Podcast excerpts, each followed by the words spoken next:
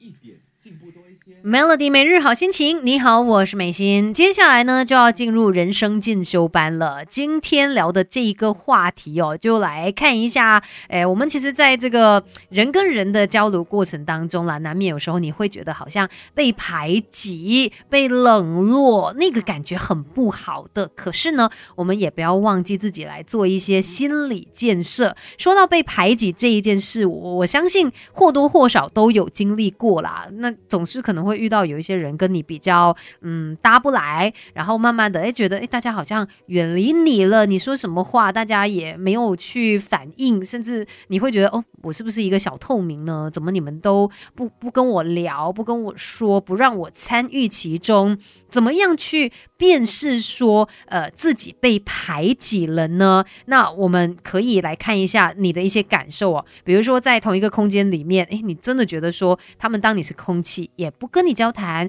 呃，回避你的眼神啊，不回应你啦，或者是不让你参与啊等等，你有那种被忽视、被忽略的感觉。然后呢，嗯，再来有时候甚至你可以感受到对方就其他人的一些不友善的啊，虽然他们看起来诶没有怎么样哦，好像客客气气的，可是有几次难免都会让你觉得嗯。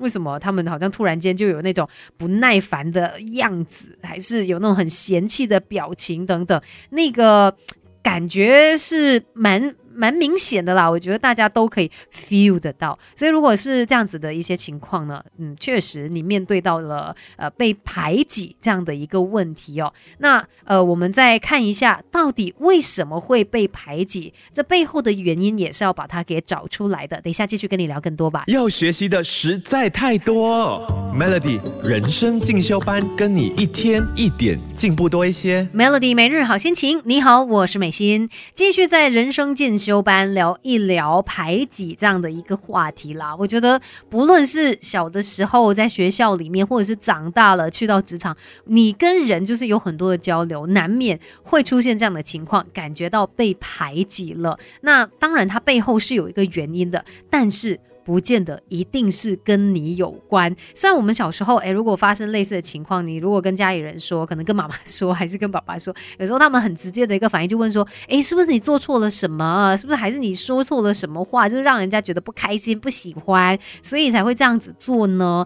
但是这样子的一个思考方向，嗯，有时候也是。不太好，就是有一点有一点不对啦，因为呃事情会发生，不见得是被排挤的那个人有问题，有可能是这个主事者他自己的一个认知偏差，或者是他带有情绪的去看待某些事情哦，所以让他有了自己的一个想法啊，于是呢，呃，变成说他有呃后续的这样子的一些动作，可能他去排挤某个人这样子，所以呃确实啦。会出现排挤的问题，一定是某些原因导致的，但是不见得一定是你的问题。不用说把自己就是踩得很低，然后一直在那边纠结，一直觉得说啊，一定是我不好，是不是我做错了什么，是不是我的问题呢？不要太快的去检讨自己。但是面对呃这个排挤哦，我们还是需要去做一些心理建设的。等一下继续跟你聊更多，Melody。要学习的实在太多，Melody 人生进修班，跟你一天一点进步多一些。Melody 每日好心情，你好，我是美心，继续在人生进修班来聊一下，万一我们遇到了被霸凌或者是被不不友善对待的情况哦，我们应该怎么样来做一些心理建设呢？因为其实你会发现，在这种情况底下，我们特别的脆弱，然后甚至可能为了要找回定位，你就会委屈自己去顺从这个团体嘛，那它就会让你陷入到负面的循环，结果导致可能自信更低等等的。那如果我们有一些心理建设，就可以帮助你去看清局势，站稳立场。第一点，我们要先做的就是自我觉察，先看一下自己的一些情绪，不开心呐、然后一些呃很沮丧的状况啊，是不是因为被大家忽视，然后呃被大家不友善的对待哦？你辨别出自己是怎么了，你才不会一直的被困住。然后呢，我们就要来看一下，到底主事者是谁？他为什么这么做呢？有什么样的利益冲突吗？他这样子做到底合理吗？那你分析了之后，如果我发现哎是我的问题，那可能自己就要有一些改变。那如果发现不是自己的问题，哎，至少你心理上面就比较安定了哦，你不会陷在那种哎是不是我做出什么这样的一个不好的情绪当中哦。再来，我们可以去找第三者。